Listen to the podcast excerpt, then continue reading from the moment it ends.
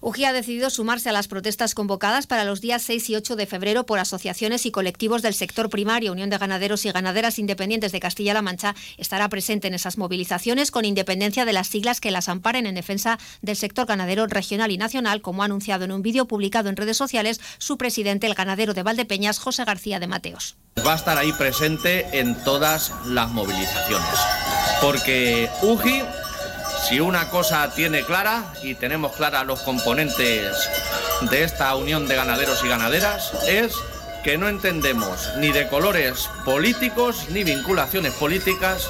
ni de colores de organizaciones agrarias. Aquí tenemos solo un fin, que es la defensa del sector ganadero en Castilla-La Mancha y en España. En este sentido, García de Mateos hace un llamamiento a salir a la calle y convertir esto en un gran movimiento agrario ganadero, siempre de una forma civilizada y con un comportamiento ejemplar para reivindicar desde la razón medidas efectivas y urgentes que permitan a agricultores y ganaderos vivir de forma digna y rentable de su actividad profesional. Yo desde aquí animo pues, a todos los ganaderos y agricultores a que salgan a las movilizaciones, que salgamos con cabeza y que no seamos noticia en los medios de comunicación por altercados y problemas